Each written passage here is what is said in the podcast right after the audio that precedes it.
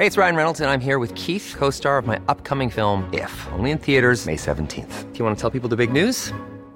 All right, I'll do it. Sign up now and you'll get unlimited for $15 a month in six months of Paramount Plus Essential Plan on us. Mintmobile.com slash switch. Upfront payment of $45 equivalent to $15 per month. Unlimited over 40 gigabytes per month. Face lower speeds. Videos at 480p. Active Mint customers by 531.24 get six months of Paramount Plus Essential Plan. Auto renews after six months. Offer ends May 31st, 2024. Separate Paramount Plus registration required. Terms and conditions apply if rated PG.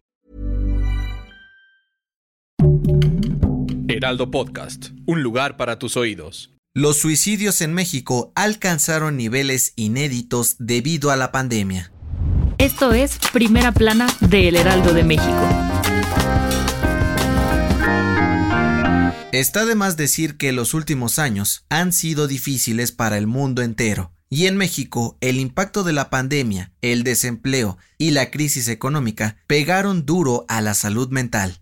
Y las estadísticas nacionales nos cuentan la historia de una realidad dolorosa, pues según el INEGI, los suicidios en nuestro país aumentaron 24% entre 2018 y 2021. Y es que durante el año pasado se registraron 8.447 suicidios en todo México, a comparación de los 6.808 casos que hubo en 2018. De acuerdo con los datos del INEGI, los suicidios en México se presentan en mayor medida en los hombres, pues del total de casos el 81.2% corresponde a ellos y el 18.6% restante a las mujeres. Además, el grupo de edad más vulnerable fue el de 25 a 29 años, con 43.1% de los casos, seguido por el de mayores de 85 años, con un 42.5%. Desafortunadamente, el nada honroso primer puesto de estados con más suicidios lo ocupa Chihuahua, con más del 15% de los casos nacionales, seguido por Yucatán y Aguascalientes. Según los informes, los principales métodos de quienes se quitaron la vida fueron ahorcamiento, envenenamiento e impactos de armas de fuego. Recuerda que la atención temprana de trastornos psicológicos como depresión o ansiedad puede prevenir intentos de suicidio. Si conoces a alguien o tú necesitas ayuda, puedes llamar al teléfono 01800 911 2000, la línea de la vida para recibir atención profesional o acudir directamente con un especialista. Cuida tu salud mental.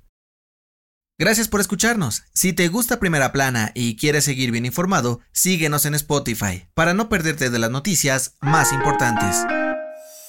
Han pasado poco más de dos semanas desde el derrumbe en la mina de El Pinabete en Sabinas, Coahuila, y desafortunadamente los 10 trabajadores siguen atrapados. Pero, mientras los cuerpos de emergencia continúan intentando rescatarlos día y noche, no dejan de salir a la luz algunas irregularidades y anomalías en esta mina. Ahora, según información en poder de El Heraldo de México, resulta que el gobierno municipal ya sabía del peligro de esta mina, pues está ubicada en una zona de riesgo pero el entonces alcalde Cuauhtémoc Rodríguez, que también es empresario, se hizo de la vista gorda y aprobó que se cambiara el uso de suelo y la concesionaria minera Pinabete pudiera operar ahí sin problema. Los regidores, síndicos del Consejo de Desarrollo Urbano y hasta la Dirección de Obras Públicas del Sabinas también firmaron el acuerdo para explotar carbón en 2019, pero eso sí, con un terreno como moneda de cambio por ahora, ninguna parte se ha pronunciado al respecto y no se sabe si tomarán acciones legales contra los involucrados. Por ahora, según los últimos reportes, la misión para sacar a los 10 mineros atrapados se sigue complicando debido a las lluvias e inundaciones en la zona, pero el gobierno federal y protección civil anunciaron que una empresa de Estados Unidos y autoridades de Alemania se unirán a las tareas de rescate esta semana. Te seguiremos informando en este podcast y en nuestra página web www heraldodemexico.com.mx.